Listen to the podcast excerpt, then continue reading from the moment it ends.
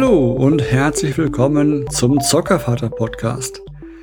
Heute möchte ich euch ein wenig von Klemmbausteinen erzählen.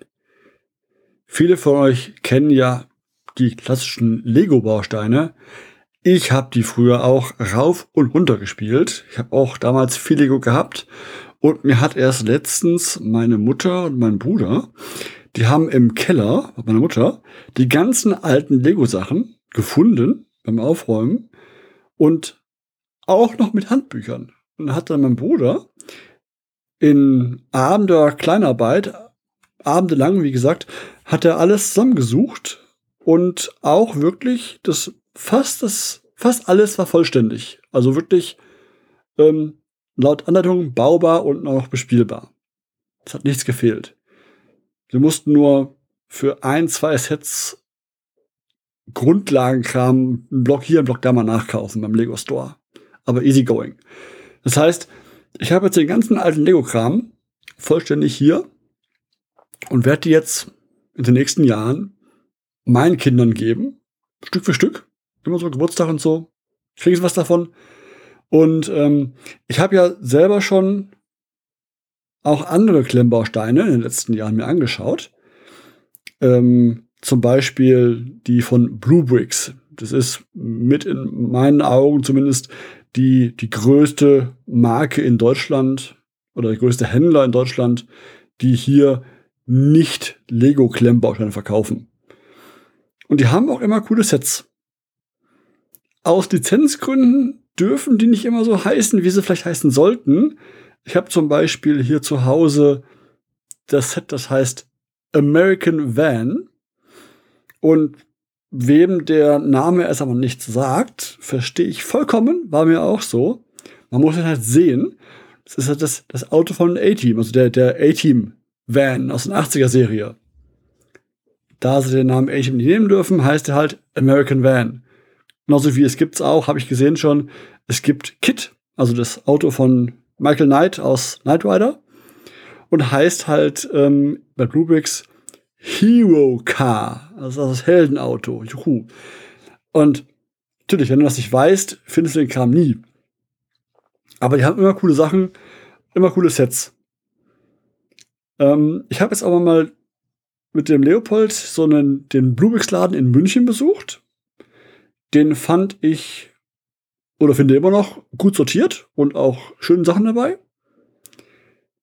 die schwanken immer ein bisschen im Sortiment. Also die haben nicht immer alles da. Aber ansonsten toller Laden, gut sortiert.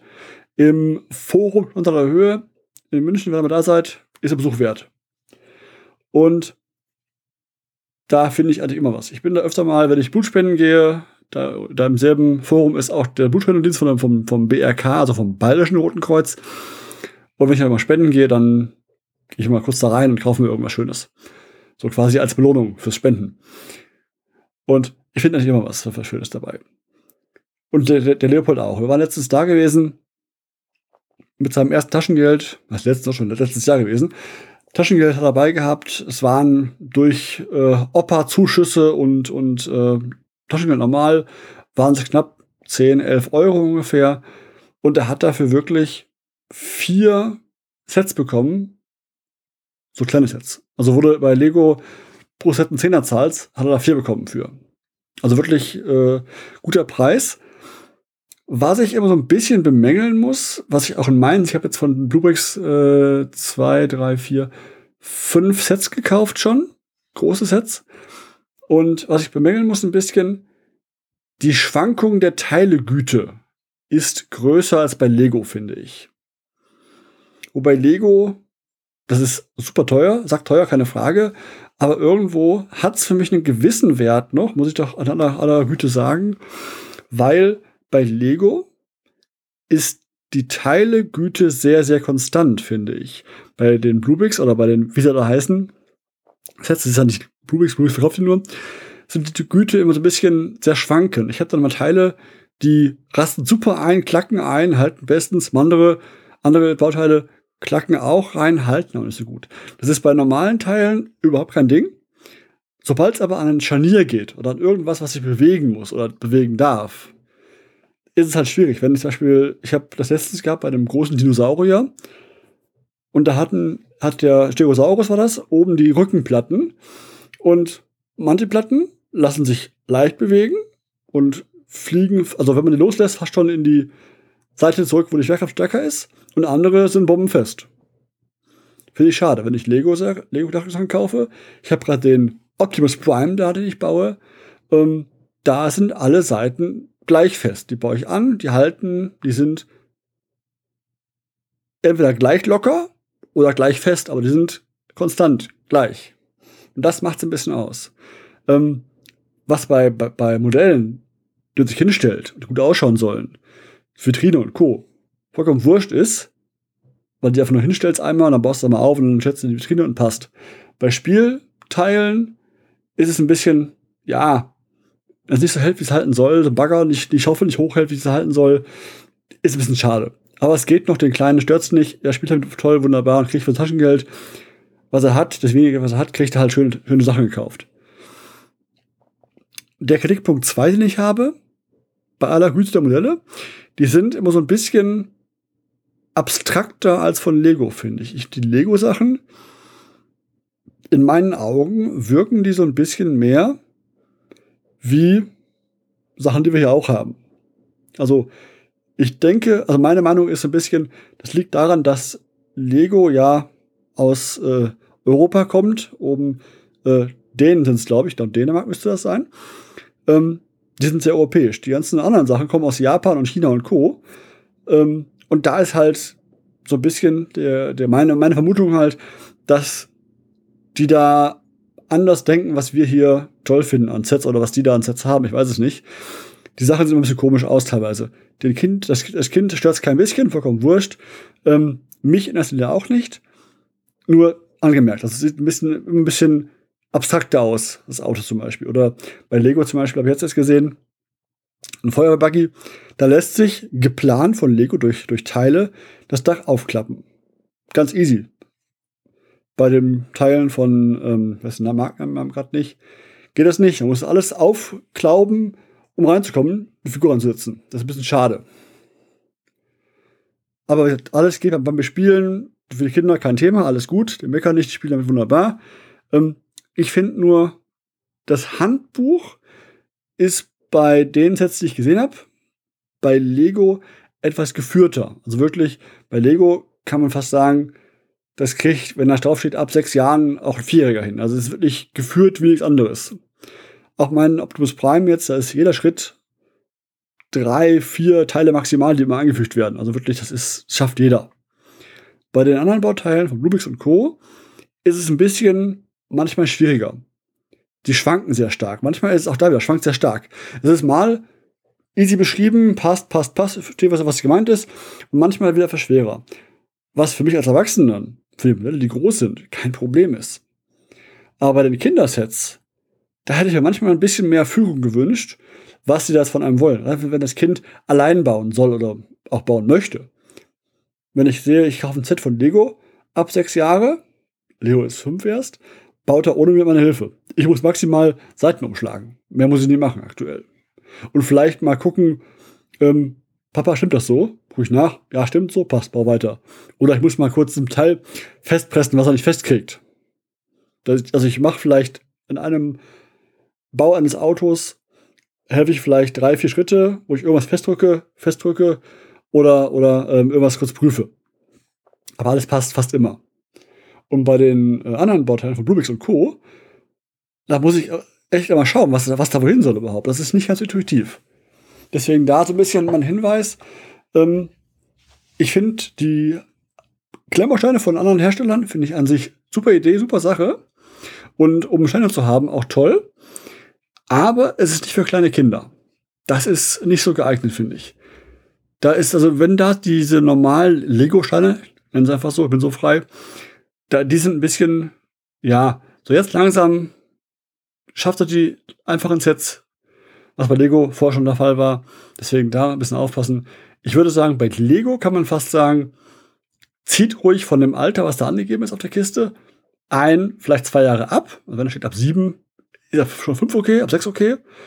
Bei dem restlichen von den äh, anderen Derivaten würde ich sagen, eher ein Jahr draufrechnen. Wenn da steht ab sechs, machen wir ab sieben.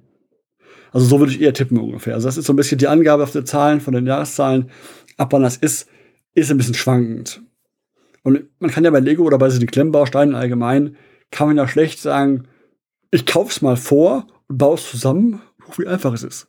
Bei einem Film, ich sage, okay, Film schaue ich mir vorher an, ob der Film fürs Kind geeignet ist oder nicht, aber bei einem Klemmbaustein-Set kann ich nur schwer sagen, hey, ich baue es mal vor und leg's zerleg's wieder und gib's dem Kind in die Hand. Schwieriger. Deswegen, aber hier nochmal als Vergleich das Ganze mal erklärt. Und ich war jetzt auch in Dortmund gewesen, letzte Woche, und war in dem Bluebricks-Laden in Dortmund. Und da war ich ein bisschen enttäuscht, nicht wegen des Ladens an sich, aber weil Bluebricks den Laden als Megastore darstellt und dieser Megastore gar nicht so mega war. Also der war jetzt nicht viel größer als der Münchner Laden, muss ich gestehen. Und auch die Sets waren ähnlich verräumt.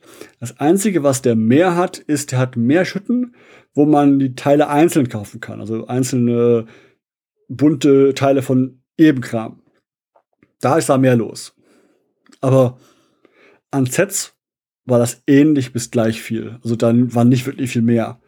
Die hatten mehr Platz, ein bisschen durch die Größe, aber die Regale waren nicht voll befüllt. Weiß nicht, was los war, ob irgendwie Dortmund irgendwie ausverkauft war, aber auf jeden Fall fand ich den Laden nicht so mega, wie er beworben worden ist. Ich weiß jetzt nicht, ob der Berlin Megastore noch größer ist, der ja als sogar noch als der Mega Megastore beworben wird von Bluebricks. Wenn ich mal irgendwann in Berlin bin, schaue ich mir an sicherlich, aber erstmal muss ich sagen, ein Megastore hat mich jetzt nicht so mega begeistert. Trotzdem, die Bluebricks-Läden sind an sich immer gut. Also die beiden, die ich kenne, jetzt Dortmund und München, schöne Auswahl, für jeden was dabei, findet immer was. Und just gestern war ich im Lego Store hier in München oder in einem Lego Store, wir haben mehrere Lego Stores, im Lego Store in München gewesen und ähm, hier in den Passing-Arkaden war ich unterwegs und da wirst du auch alles begrüßt. Ähm, klar, die wollen dich viel mehr reinziehen. Die, das ist ein bisschen wie Apple so ein bisschen auch. Äh, man geht da rein, kann ich dir helfen? Was, was suchst du? Was kann ich dir empfehlen? Bla, bla. Nee, nee, die Kinder gucken sich das alles an, passt schon. Und ähm, haben wir was gefunden, so ist es nicht. Den Optimus Prime hat, wie gesagt. Aber da ist so ein bisschen mehr Kümmern drum. Und das ist auch da wieder bei Lego mehr Standard. Bei Bluebricks gibt es das auch, aber hängt sie am Laden und sie haben am Verkäufer, wie weit der dir helfen möchte oder nur da sitzt. Also da, auch da wieder, das schwankt halt mehr. Du kannst einen Laden haben, der top ist, super ist, oder eben einer, der nicht so berauschend ist. Also wir hatten fest, die Güte an Teilen schwankt ein bisschen. Handbücher sind bei den Derivaten eher ein bisschen schlechter in meinen Augen, aber auch noch gut. Ähm, und bei den, bei den Läden selber wirst du halt bei Lego mehr geführt. Lego Nachteil ist halt der Preis. Lego ist echt schweineteuer, muss man sagen. Also wenn man da die Sets anschaut, ähm, da kriegst du wirklich was ähnliches bei den Derivaten für ja, Drittel, Viertel des Preises teilweise. Also echt günstig, Teile mäßig. Aber du musst halt das gucken, was du halt suchst, erstmal finden. Wie gesagt, Thema äh, Knight Rider ist dann da der Shiroka. Schwer zu finden teilweise, wenn du es nicht wirklich weißt, wie du suchen musst, macht es nicht leichter. Da habe ich mir das angewöhnt. Ich schaue Rubix.de immer gerne mal rein bei Neuheiten, was Neues gibt. Wenn da was Schönes dabei ist, kann man sich das merken, kriegt man eine E-Mail, wenn es da ist. Mag ich sehr gerne inzwischen, wenn es dann da ist, wird es bestellt und ähm, ja, passt soweit. Ich habe auch bei Lego verglichen mit mehreren Läden. Ich habe auch den Essener Laden besucht, wo ich letztens war. Ähm, Essen Dortmund habe ich auch da Lego besucht. Auch da Lego-Güte vom Laden ist halt sehr konstant. Bluebricks schwankt ein bisschen. Aber wie gesagt, schaut euch an selber, gebt in den Laden rein, seid offen für andere, andere Derivate statt Lego. Lego ist teuer und ähm, ja, wie gesagt, schaut euch mal an. Und das war's für heute. Ich freue mich, wenn ihr, wenn ihr mir zuhört, mir Feedback gebt und hört mich gerne, ähm, hört mich gerne, sag ich schon, ach Quatsch, liked mich gerne, ähm, Feedback über Twitter oder Mastodon. Ähm, ja, bis zum nächsten Mal, euer Zockervater.